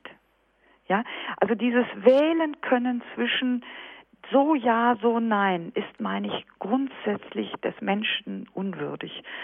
Ähm, und zwar gar nicht mal nur, weil wir als Christen sagen, das ist ja eine Argumentation, die, die auch richtig ist, dass jedes Kind ein Geschenk Gottes ist. Das ist ja nun mal ganz klar für uns als Christen. Und Gott sei Dank übrigens auch für viele, für die anderen Weltregionen. Also für einen Moslem zum Beispiel mhm. ist jedes Kind äh, der Same Allahs. Ja? So, also äh, dieser Respekt vor dem Ungeborenen, die Abtreibung ist ja, wenn Sie so wollen, eine westliche Errungenschaft in Anführungsstrichen. Ja, Lenin hat ja Abtreibung eingeführt. Das darf man ja auch nicht als erste, also der Russland ist der erste Staat, der Abtreibung eingeführt hat. Dann sieht man auch ein bisschen, und zwar 1917 mit der Revolution, da sieht man ein bisschen, ähm, woher die, diese Quellen auch kommen. Aber zurück zu Ihrer Frage. Ähm, die äh, PED wird ein paar hundert Mal im Jahr im Moment angewandt, aber sie fördert dieses Denken. Und äh, es ist natürlich eine Scheinprüfung, weil ganz selten wird es nicht genehmigt. Aber wir haben ja neue Formen. Wir haben einen neuen Bluttest seit vier, vier Jahren in Deutschland. Den können Schwanger machen. Ich mache ungern Werbung hier, aber die Hörer und Hörerinnen von Radio Hurberg werden mich verstehen, dass ich das hier dadurch erwähnen muss. Es gibt jetzt Tests, drei Tests in Deutschland. Einer heißt äh, Prena-Test, einer Harmonie, den anderen habe ich im Moment nicht im Kopf. Äh, tolle Namen, Harmonie. Ähm, hört sich also an wie so Wellness-Tests. ähm, und äh, die werden so gemacht und die halte ich für ausgesprochen gefährlich. Und da ist Gott sei Dank im Bundestag jetzt auch interfraktionell schon eine gewisse Aufmerksamkeit, die äh, auch der stellvertretende CDL Vorsitzende Hubert Hüppe als Bundestagsabgeordneter mit angeführt hat.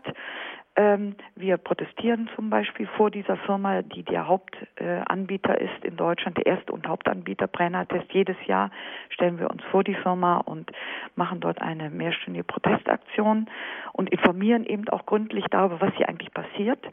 Äh, denke ich, das ist auch ein Verdienst unserer Arbeit, äh, dass wir das gemacht haben. Das war nämlich in Deutschland gar nicht bekannt. Wir haben der Regierungspräsidentin, die das genehmigt hat, Protestbriefe geschrieben. Also ich glaube, da haben wir wirklich auch eine gute Aufklärungs-, Gegenaufklärungsarbeit gemacht und müssen das auch weiter tun. Also was macht dieser Test? Eine Frau, die schwanger ist und eigentlich sich ihr Kind auch wünscht, aber unter gewissen Bedingungen, nämlich Angst hat vor Trisomie 21, Down-Syndrom, völlig falsch übrigens. Hubert Tüppe, der genannte, hat ein Kind adoptiert mit Down-Syndrom. Wir finden für jedes Kind mit Down-Syndrom auch Adoptiveltern, wenn sich die Mutter überfordert fühlt. Ähm, aber das alles ist eben eine große Angst bei Schwangern. Down-Syndrom, Trisomie 18 auch, Trisomie 13.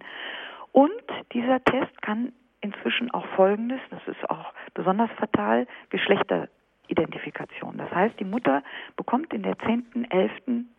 Woche mitgeteilt, wenn sie diesen Test macht, als Krankenhaus, den gibt es jetzt auch schon auf Krankenschein in mehreren Dutzend Krankenkassen. Und dieser Test soll jetzt Kassenleistung werden. Das heißt, jede Frau soll den kostenlos machen lassen können, wenn sie schwanger ist. Und dann bekommt die Frau also den Brief, die Nachricht. Das ist einfach durch Blutentnahme, äh, äh, Blutprobe, einfache Blutprobe bei der Frau kann durch einen komplizierten Test, der aber wenig kostet, ein paar hundert Euro festgestellt werden. Trisomie 21, Mädchen oder Junge. Und dann hat die Frau eben, weil es ja noch in den ersten äh, drei Monaten ist, die Möglichkeit zu entscheiden, holt sich den Schein, treibt ab oder nicht. Passt ihr das Geschlecht, passt ihr die Krankheit.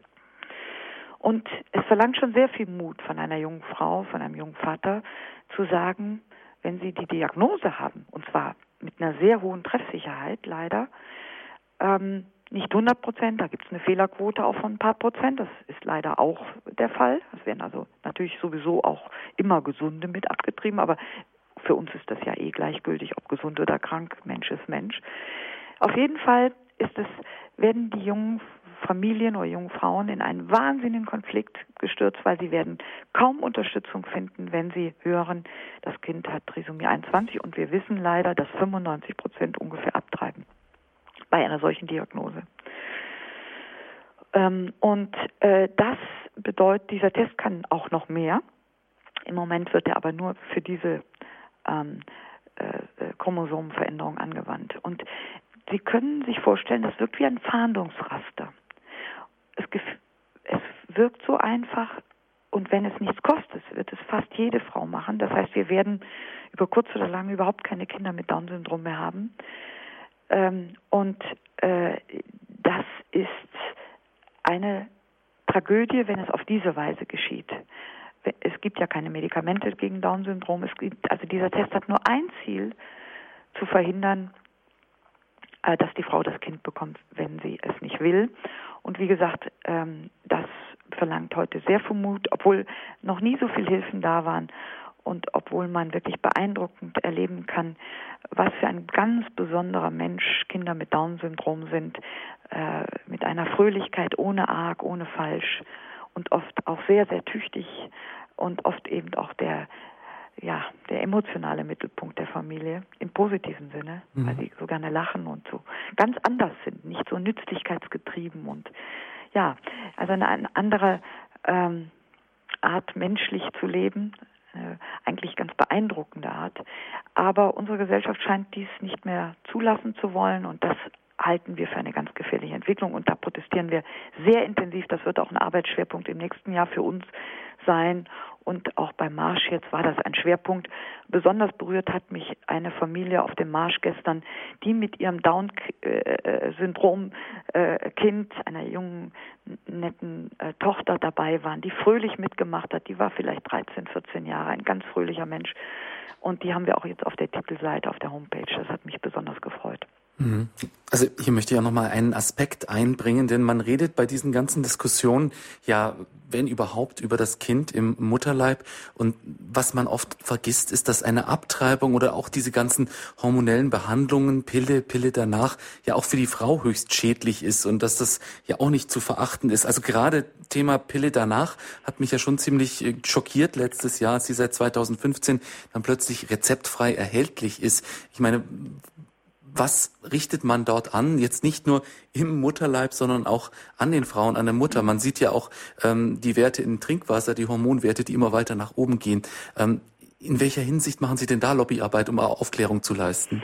Also wir haben sehr früh und ich glaube mit als ersten sehr klar darauf aufmerksam gemacht, ähm, als diese de furchtbare Debatte aufkam, ähm, wo der Abel Kardinal Meissner auch instrumentalisiert wurde, weil er wirklich nicht vom Fach ist, was man, im, äh, was sehr kompliziert ist, ähm, in diese Produktionsprozesse auch und Wirkungsprozesse der Bilder danach einzusteigen und ähm, die äh, auf die ähm, Verhütungsindustrie natürlich überhaupt kein Interesse hat, ähm, die Risiken herauszuarbeiten. Es gibt ganz wenig Studien über die Risiken der Pillen wir haben also uns die Mühe gemacht, da auch eine große Publikation zu erstellen, die man bei uns auch bestellen kann, kostenlos. Spenden nehmen wir natürlich immer, äh, wo wir wirklich mal aufgezeigt haben, dass jede Pille danach, die am Markt erhältlich ist, immer zwei Wirkmechanismen hat, übrigens auch die Verhütungspillen alle, nämlich einen, äh, der den Einsprung verhindert und einen zweiten, der die Nidation verhindert. Das heißt, die haben immer so eine so einen Doppelwirkungsmechanismus drin. Das brauchen wir jetzt in der chemischen Zusammensetzung nicht ganz auseinander dividieren, aber alle haben das. Und die Pille danach ist deswegen besonders gefährlich nochmal wieder.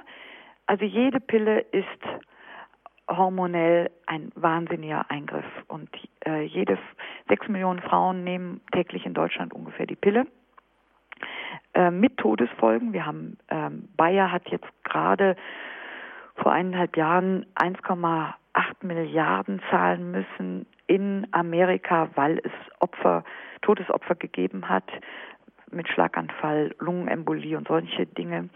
Ähm, auch hier gibt es die ersten Prozesse äh, gegen Bayer.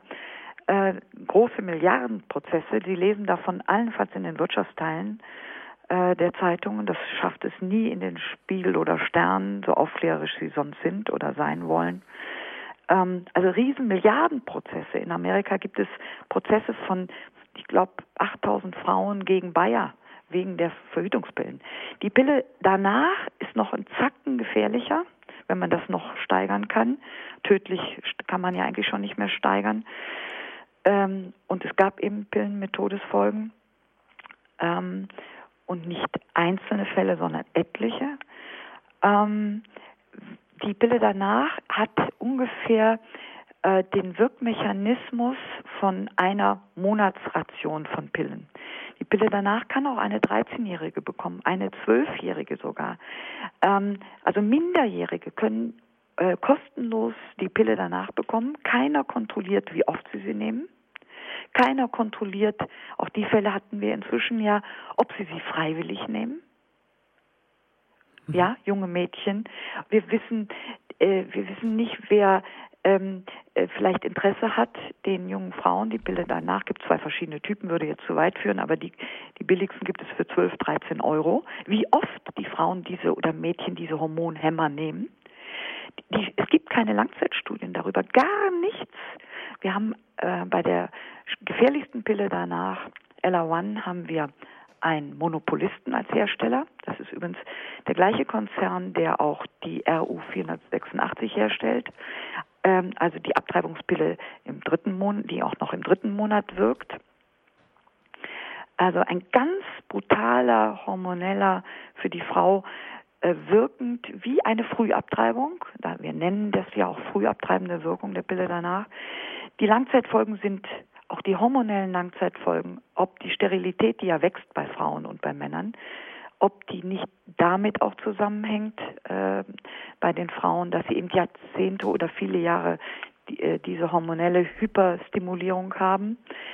Ähm, all die wachsende Frigidität, ähm, ich, also viele, viele Risiken bei den Frauen, Thrombose-Risiken, besonders bei Frauen, auch bei der Pille danach, aber auch bei der normalen Verhütungspille ja schon. Also wirklich ganz hochgradig gefährliche Medikamente. Und was mich besonders schockiert ist, dass es offensichtlich die Verbraucherzentralen nicht interessiert, aber wehe, ähm, äh, sie, sie ähm, nehmen ähm, also vegetarisches Essen nicht ernst oder oder. Sie, gibt viele junge Mädchen weigern sich natürlich äh, irgendetwas Ungesundes zu essen, das ist ja auch richtig. Und viele ähm, leben vegetarisch. Heute gerade Mädchen sind da ja von sehr offen. Sehr ist ja auch durchaus begrüßenswert, äh, wenn man da Sensibilität entwickelt, ähm, sofern das gesundheitlich dem einen oder anderen gut tut. Aber wenn ich bedenke, dass die gleichen Mädchen ohne Bedenken ja ein Jahr aus Hormonpräparate nehmen in dieser Dosierung oder eben die Pille danach noch schlimmer ähm, oder genauso schlimm, aber anders, dann fragt man sich, wie kann, wie können wir Gegenaufklärung schaffen? Und das ist, glaube ich, ein ganz großer Auftrag, den leider auch die Lebensschutzbewegung hat, weil ich und die Kirche eigentlich auch natürlich, ja, weil ich sehe sonst keine Akteure, die das machen würden. Es ist ein Riesengeschäft. Ähm, man möchte ähm, auch die wirtschaftlichen Interesse. Eine Frau, die, die konsumiert, die einen Arbeitsplatz 100 Prozent ausfüllt, hat, ist natürlich eine viel bessere Konsumentin als eine, die ihren Kindern zuliebe auf dies und jenes verzichtet und ganz andere Werte hat. Ähm, oder den, den Vorzug gibt. Also es gibt ja auch eine Instrumentalisierung der Frauen und letztlich landet das gesundheitliche Risiko, das physische Risiko, das psychische Risiko, die Belastungen. Wer nimmt denn die Pille nach ungeplanten äh, Sex, wie das so schön heißt? Die Frau. Ja, wie, wie die sich danach fühlt, äh, ob sie gedrängt wird, ob der Mann sagt, ich habe keine Lust, Kondome zu kaufen, nimm du doch die Pille danach, ist doch viel billiger. Ja, wer weiß denn das? Mhm. Ich bin mir sicher, dass die Spätfolgen wirklich katastrophal sein werden. Auch in den Langzeitstudien werden wir das irgendwann mal zeigen können. Aber da die Pharmaindustrie da wenig Interesse dran hat und das Gesundheitsministerium auch nicht, fürchte ich, wird es sehr wenige unabhängige Studien geben. Es gibt die ersten, wir dokumentieren die auch auf unserer Homepage, aber es ist wenig. Aber äh, umso wichtiger, dass wir es machen. Hm. Ja zum Leben für ein Europa ohne Abtreibung und Euthanasie. Heute unser Thema bei Standpunkt hier bei Radio Horeb. Ja, das ist ein heiß diskutiertes und auch kontroverses Thema, wo es auch ja sehr viel Handlungsbedarf gibt. Und ich möchte auch Sie, liebe Hörer, einladen, Ihre Meinung einzubringen. Rufen Sie uns gerne an unter der 089 517 008 008 oder wenn Sie von außerhalb von Deutschland anrufen 0049 89 517 008 008. Ja, Frau Löhr, jetzt haben wir sehr viel über die Themen Abtreibung, Embryonenschutz, diesen äh, Spektrum gesprochen. Wir haben auch ähm, das Thema Menschen mit Behinderung ein bisschen angesprochen, zumindest was den vorgeburtlichen Schutz da angeht. Jetzt bei den Menschen mit Behinderung ist jetzt das neue Bundesteilhabegesetz zum Beispiel auf dem Weg und auch in der Pflegegesetzgebung ändert sich ja gerade so eigenes. Ähm, einiges ich habe es so als Gefühl, dass es Hospize hier nicht so sonderlich leicht haben, dass einige ähm, schließen müssen, dass viele Menschen zum Sterben einfach ins Altenheim gehen müssen. Welche Tendenzen sehen Sie denn so im Bereich Euthanasie und wie setzen Sie sich denn in diesem Bereich ein? Ja, wir haben ja jetzt auch schon besprochen ähm, bei, bezüglich der Abtreibung und dem, dem Schutz des ungeborenen Lebens, dass es kein gutes Töten geben kann. Mhm. Und das stimmt natürlich am Ende des Lebens genauso. Es steht uns am Anfang nicht zu, die Lebenschancen zuzuteilen, weil ja jeder, der geboren werden kann, ein Mensch wie wir ist. Und am Schluss haben wir im Moment eine ganz gefährliche Entwicklung. Ich nehme mal die Niederlande. In den Niederlanden haben wir im Moment äh, so, dass 15 Menschen pro Tag durch Tötung auf Verlangen sterben. Assisted Suicides nennt man das ähm, in Amerika, das nennt man in Holland noch Euthanasie. In Deutschland wird das eben assistierter Suizid genannt, aber da ist es die Rechtslage etwas anders. Aber in Niederlanden und in Belgien, in der Schweiz haben wir schon so eine Art Sterbetourismus oder eben sehr viele Betroffene. Da gehört es schon in Niederlanden, da kenne ich persönliche Beispiele, zum normalen Alltag, dass jemand sagt, meine Oma liegt jetzt schon so lange im Krankenhaus, also wir werden jetzt mal den äh, mit ihr sprechen, äh, wann sie da den Sterbedoktor bestellen will. Es wird dann kommen ein Ärztesteam, auch ein mobiles Team. In Belgien haben wir sogar den Fall, dass katholische Krankenhäuser verklagt werden, wenn sie keine Sterbehilfe anbieten. Mhm. Also das ist so unvorstellbar, was in den Nachbarländern im Moment schon passiert. In der kleinen Schweiz haben wir 1300 Menschen im letzten Jahr gehabt, die ähm, durch Euthanasie, also durch also, ähm, Sterbe, aktive Sterbehilfe gestorben sind. Ähm, also die Akzeptanz scheint zu wachsen, leider auch in Deutschland. Wir haben ja diese Sterbehilfevereine, die sind auch nicht verboten worden. Mhm. Und wir haben jetzt ein neues Gesetz, Paragraph 217. Ich finde immer schon bezeichnend, wo der steht. Paragraph 217 ja. Strafgesetzbuch. Dann kommt der Paragraph 218 Strafgesetzbuch. Der Paragraph 216 Strafgesetzbuch bedeutet keine Tötung auf Verlangen. Hm. Und den leeren Platz des 217 hat man vor einigen Monaten ja gefüllt, ähm, im November letzten Jahres, mit einem neuen Sterbehilfe-Paragraphen, das heißt, assistierter Suizid ist strafbar, ist straffrei in Deutschland. Mhm. Das würde jetzt den Rahmen, den wir jetzt noch haben, sprengen, das genau auszuformulieren. Da haben wir sehr viele Kampagnen zugemacht, sehr viel ähm, zur Aufklärung.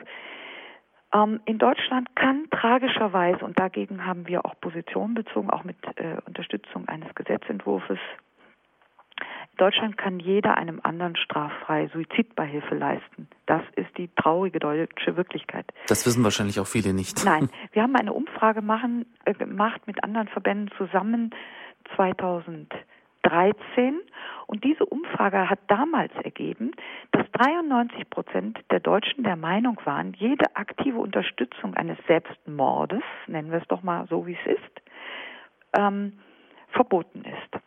Mhm. Äh, und äh, wir verdanken Augustinus, dem heiligen Augustinus, diesen wunderbaren Satz, müssen wir mal überlegen, viertes Jahrhundert nach Christus, da waren solche Debatten offensichtlich auch schon. Auch wer sich selber tötet, tötet einen Menschen. Mhm. Und ich meine, wir müssten heute als Christen, Christen leider ergänzen, auch wer einem anderen hilft, sich zu töten, ihm die Mittel besorgt, tötet einen Menschen, weil dadurch wird der Suizid zu einer sozialen Tat. Weil oft traut sich derjenige, der sterben will, es gibt Situationen, in denen will man sterben. Das wissen, glaube ich, alle Menschen. Das, keiner kann sich davon freisprechen. Manchmal genügt ja der Liebeskummer, wie wir wissen. Ja? Ähm, und 100.000 Menschen versuchen im Moment in Deutschland in jedem Jahr, sich selber umzubringen. Mhm. Viele machen es nur einmal, sind erfolglos, Gott sei Dank und versuchen es nie wieder. Das zeigt ja schon, dass dieser Wunsch zu sterben oft ein situativer Wunsch ist. Ja. ja, dass ich in dem Moment meines Lebens denke, ich kriege eine Diagnose, der Ehemann, die Ehefrau verlässt mich, das Kind stirbt, grauenhafte Schicksalsschläge, wo man sagt, dann will ich auch nicht leben. Ich glaube, jeder von uns kann sich entweder Situationen vorstellen oder hat sie vielleicht sogar erlebt. Mhm. Diese Momente gibt es. Wenn dann ein anderer sagt, kein Problem, oder weil ich das vielleicht weil es vielleicht Wochen so sind oder weil vielleicht auch jemand lange sich quält. Und wenn ich dann einen anderen finde, der sagt, du hast recht, mhm. es hat dein Leben hat wirklich keinen Sinn und es ist, ich verstehe dich, dann verschärft sich der Sterbewunsch und dann wird er viel sicherer ausgeführt. Vor allem, wenn das Gesetz ihn dann auch noch unterstützt. Äh, ja, genau. Ähm, jetzt würde ich gerne gerne gleich auch nochmal unsere Hörer zu Wort kommen lassen. Wir haben jetzt nicht mehr so viel Zeit, aber doch ein bisschen, dass wir ja auch dieses Charisma des Radios nutzen. Frau Hofmann aus Hamburg ist in der Leitung.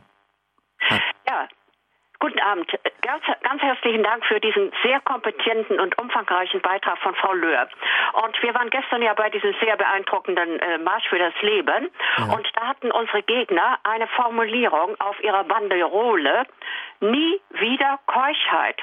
Und hier ist der Pferdefuß auch im Lebensrecht. Wir sprechen immer über die Folgen von irgendwelchen Formen äh, geschlechtlicher Begegnungen, aber es ist eigentlich die Unordnung im geschlechtlichen Bereich und auch die völlige Ignorierung, äh, ich denke auch der Erziehung zur Jugend, äh, der Jugend zur Keuschheit. Und das ist eigentlich der Anfang, ähm, wo wir die Sensibilität für die Verantwortung für den Menschen, für das Leben und für die Zukunft initiieren müssen. Äh, dass das nicht einfach ist, ist mir völlig klar. Aber ich danke für diesen sehr kompetenten und auch sehr erfrischenden, umfangreichen Beitrag von Frau Löhr. Ja, danke, Frau Hoffmann, für diesen Input, Frau Löhr. Ich denke, das ist natürlich hauptsächlich auch ein geistliches Thema, diese Frage nach der Keuschheit. Ich denke mal, wenn Sie damit im Bundestag ankommen, das ist eher schwierig.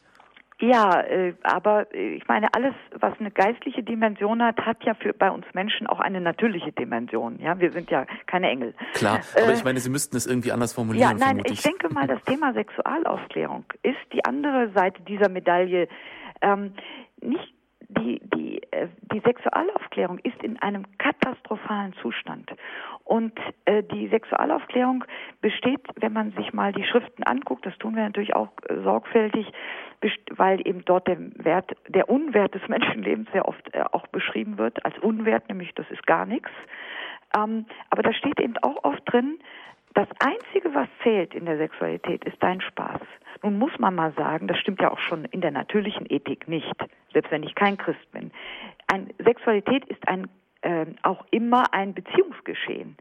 Und äh, dass ähm, die meisten Kinder auch heute in der Ehe geboren werden oder dass die Familie äh, dann, oder dass dann geheiratet wird, spätestens wenn das Kind kommt, äh, das zeigt auch, dass viele Menschen intuitiv, die gar keine christlichen Wurzeln haben mehr, spüren, dass ein Kind offensichtlich ähm, ein ein etwas ist, was eigentlich Vater und Mutter braucht, das nicht das Produkt einer Frau ist, kann ja auch gar nicht, ja. Es gibt ja noch keine Selbstbefruchtung, äh, zumindest da braucht man ja noch was. Ähm, und diese, dieses Beziehungsgeschehen, wo wir von Liebe sprechen, aber ich würde schon mal sagen, Stabilität ist ja der andere Ausdruck dafür, dass ein Kind erst dann glücklich wird, wenn es in einer stabilen Beziehung lebt. Das ist, glaube ich, vielen Menschen sehr gut klar zu machen. Und da gibt es bis hin zur Keuschheit jetzt mal als, als christliches Postulat, also der Zurückhaltung, der Selbstkontrolle. Ja, ähm, und äh, äh, ich äh, denke mal, dass wir so viele Sexualstraftäter äh, haben und dass wir 200.000 Missbrauchopfer jedes Jahr haben, hat ja auch was mit einer völlig ähm, hemmungslosen Sexualität zu tun, die dann eben zum einen natürlich in Bedarf nach Abtreibung, also mündet, Bedarf in Anführungsstrichen bitte, weil eben eine völlig un kontrollierte Sexualität gelebt wird, weil man Sex nur noch mit Spaß und Betriebbefriedigung verbindet, aber überhaupt nicht mehr mit dem Beziehungsgeschehen. Und wenn ich die Kampagnen Mach's mit, die hm. wir jahrelang ertragen mussten, als allen Bushaltestellen, in allen Variationen, eine geschmackloser als die andere. Da kann ich nur sagen, wenn Sexualität von der Bundesregierung in, äh, in der Familien, äh, vom Familienministerium und bei Bundeszentrale für gesundheitliche Aufklärung so präsentiert wird, dann und jetzt kommen die Kampagnen gegen Geschlechtskrankheiten. Genau. Ja, wenn es juckt, dann zum Arzt. Da kann ich nur sagen, da gibt es aber auch andere Alternativen, nämlich erstmal zu fragen, ist denn die Werbung, die ihr vorher geschaltet habt, mach's mit, nicht vielleicht die Einladung dazu, Geschlechtskrankheiten in Kauf zu nehmen und Abtreibung auch. Ja? Ähm, wenn man, äh, also diese Zusammenhänge muss man ausleuchten. Das hat Frau Hoffmann jetzt auf eine theologische Weise gemacht. Das ist ja auch bei Radio Horeb äh, der richtige Ort. Das kann für uns als CDL nicht so gehen. Aber ich persönlich denke, dass die Sexualaufklärung eben desaströs ist und dass die Entwertung des menschlichen Lebens da auch mit ihren Anfang nimmt, natürlich Ähm, als Christen sehen wir da noch tiefere Dimensionen. Äh, wer nicht glaubt, dass das Leben ein Geschenk ist und das kostbarste Geschenk ist, das Gott uns gibt, und wer nicht glaubt, dass aus der Liebe ein Kind entsteht, sondern wer das alles nur für, für völligen Zufall und ob für völlig, also äh, äh, letztlich überflüssiges Geschehen hält, gut, der entledigt sich natürlich dann auch ein Kind schneller, weil er es vielleicht nur für Materie hält und weil er den, die, die Seele eh nicht als Seele ähm, wahrnimmt. Ja, das ja. ist natürlich eine traurige Tendenz, aber wir Christen wissen ja seit der frühen Christenheit, dass wir auch, äh, auch als Minderheit äh, den Auftrag haben, die Wahrheit zu sagen. Ja, also das Geistliche ist natürlich das am besten tragende Fundament, aber zur Not tut's die Vernunft halt einfach ja. auch. Ne? Fides ähm, et ratio. Genau. In der Leitung ist jetzt Herr Banse aus Köln. Grüße Sie. Ja, guten Tag, Frau Löhr. Ich habe schon mit halbem Ohr gehört, dass Sie ja äh, Christdemokraten sind. Und äh, äh Ihre Worte sind ja schön. Und, äh, ja, wir aber, tun auch was. aber äh, die liebe Frau Merkel mit ihren ganzen anderen Genossen macht ja eine andere Politik, macht auch andere Gesetze, über die sie sich zu Recht beschweren. Äh, warum reden Sie dann nicht mal Ihrer Kanzlerin ins, ins Gewissen? Da wird alles abgesegnet, was Merkel und ihre Konsorten sagen und tun. Und hier schwingen Sie ja zu große Worte. Ist da nicht eine gewisse Zwiespältigkeit in der ganzen Politik? Also äh, ich bin ja auch, ich bin Christin und ich bin Demokratin. Als ja. Demokratin muss ich Mehrheitsentscheidungen akzeptieren. Das muss der Bürger auch, nicht nur ich, ja. Aber dass ich der Frau Merkel nicht ins Gewissen rede, das muss ich mir nicht vorwerfen, sondern Frau Merkel muss sich vorwerfen, dass sie nicht äh, zuhört. Ja, ja. aber und, dann, äh, ist, also doch, dann ist doch sämtliches Reden umsonst. Das, nein, das glaube ich nicht. Denn wenn Frau Merkel wie auch in anderen Politikfeldern nicht zuhört, äh, dann, dann äh, führt sie doch, dann ist doch Merkel die Schuldige, die dann äh, auch mit dazu beigetragen hat, dass solche Gesetze beschlossen werden. Also, da kann man viele ja. Male beten, aber es nützt nicht dann nichts. Das sehe ich also unter der ethischen Aspekt anders. Sie und ich, wir sind dafür zuständig, dass wir das, was wir als richtig erkannt haben, vertreten und sagen. Und wir scheuen uns nicht der Bundeskanzlerin, die uns jetzt auch nicht übermäßig ins Herz geschlossen, das können Sie sich ja vorstellen, ganz im Gegenteil. Ähm, dass wir schreiben ihr, was wir von bestimmten Dingen, wo wir uns auskennen, äh, halten. Und da sind, nehmen wir, wir schreiben das nicht nur ihr, sondern allen Abgeordneten, also der Union. Also über die Position der CDL und auch dessen, was wir fordern, ist keiner im Unklaren. Und das wird auch registriert.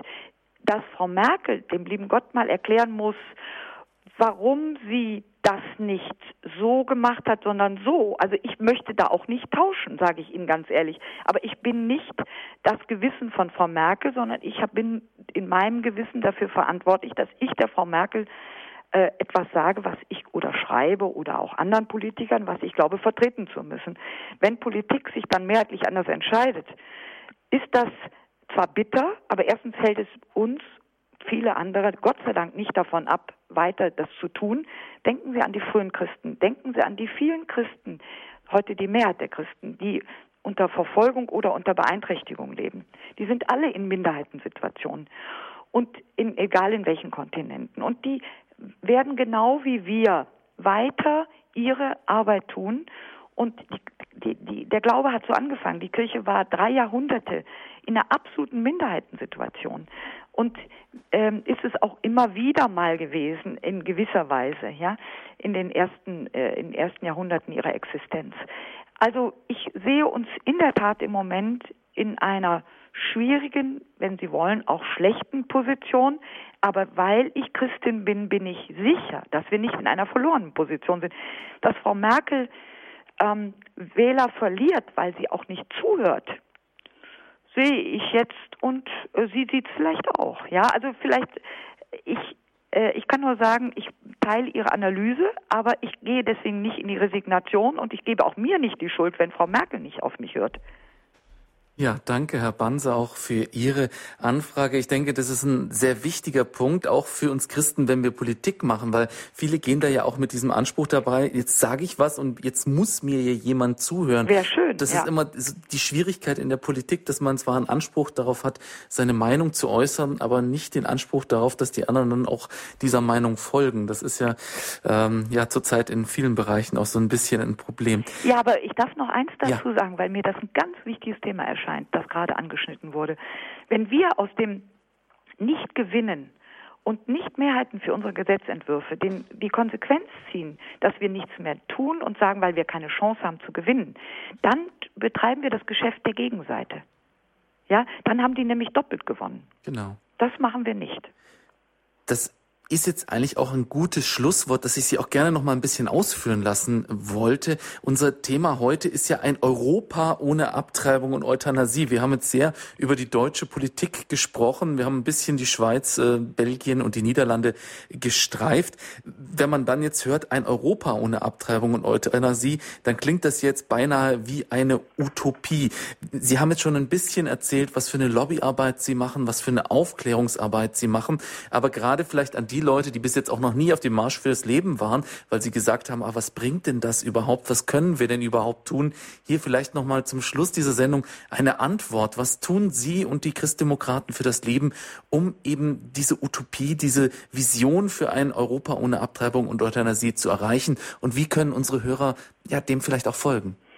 Ja, also ich denke mal, äh, wenn Sie aufmerksam sind, die Hörer, auf diese äh, Themen und sie auch zunächst mal im Privaten. Jeder von uns ist ja, wenn äh, engagierte Christen sind, ja oft im Gemeindearbeit. Also erster konkreter Vorschlag, wenn alle, die jetzt zuhören, dafür sorgen würden, dass die Woche für das Leben, die ja zunächst mal ein leerer Rahmen ist, ja, in die äh, im nächsten Jahr wieder begangen wird, in vielen Gemeinden überhaupt keine Rolle spielt. Wenn Sie da Referenten einladen, wenn Sie äh, den, den Pfarrer auffordern, diese Woche tatsächlich, wir bieten zum Beispiel auch kostenlos ein Fürbittenheft für so eine Woche fürs Leben. Es gibt einen Kreuzweg für das Leben, den kann man bestellen. Dann kann man äh, in der Gemeinde erstmal, wir sind hier bei Radio Horeb, also erstmal dafür beten und andere auf aufmerksam machen, alleine durch die Zahl der Abtreibungen kann man das ganz schnell machen, ähm, dass man sagt, jetzt nehmen wir uns das mal zum Anlass, die Woche für das Leben oder eine bestimmte Gebetsaktion zu machen.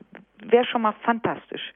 Ja, äh, ich weiß nicht, von wem der Satz ist, die Beter retten die Welt, aber richtig ist er auf jeden Fall. Ja, also das ist das eine, was eigentlich jeder tun kann, der eine Kirche regelmäßig betritt.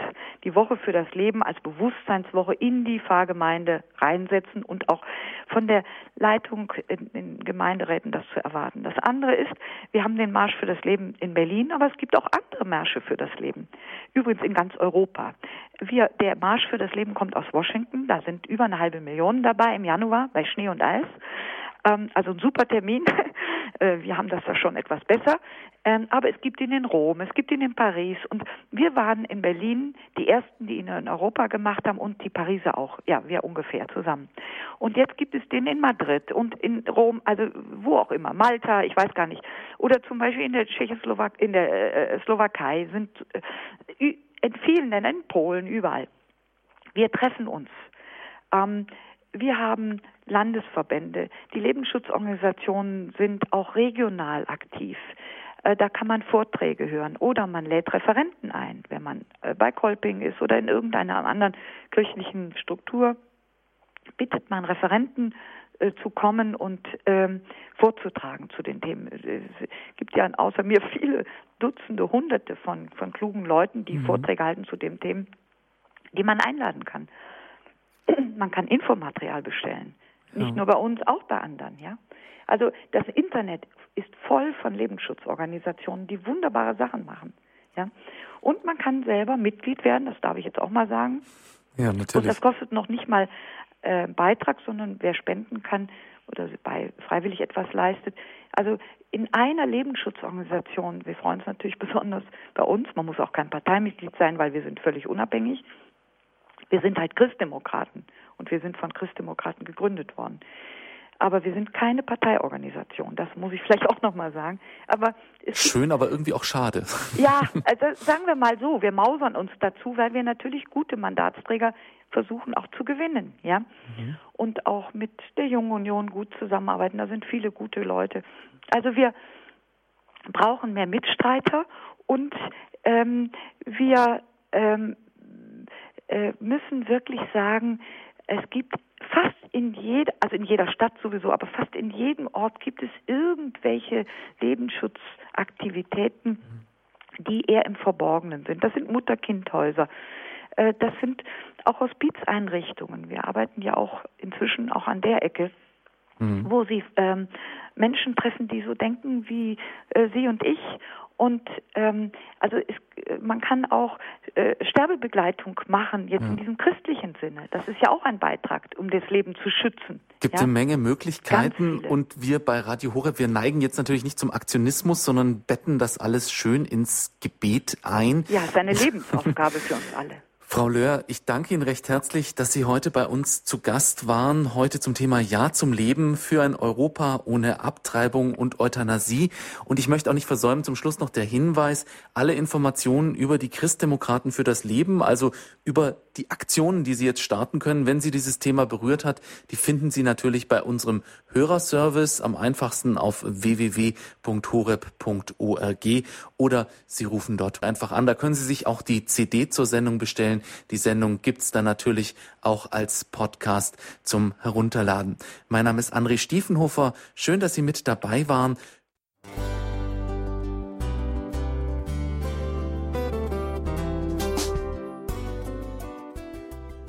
Liebe Zuhörerinnen und Zuhörer, vielen Dank, dass Sie unser CD- und Podcast-Angebot in Anspruch nehmen.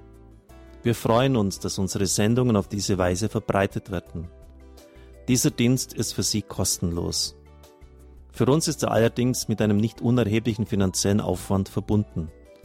Deshalb sind wir für jede Spende dankbar. Alle Bankverbindungen unserer Spendenkontos können Sie über unsere Homepage horeb.org unter dem Menüpunkt Spenden einsehen. Dort besteht auch die Möglichkeit, online zu spenden. Natürlich nach den neuesten Sicherheitsstandards.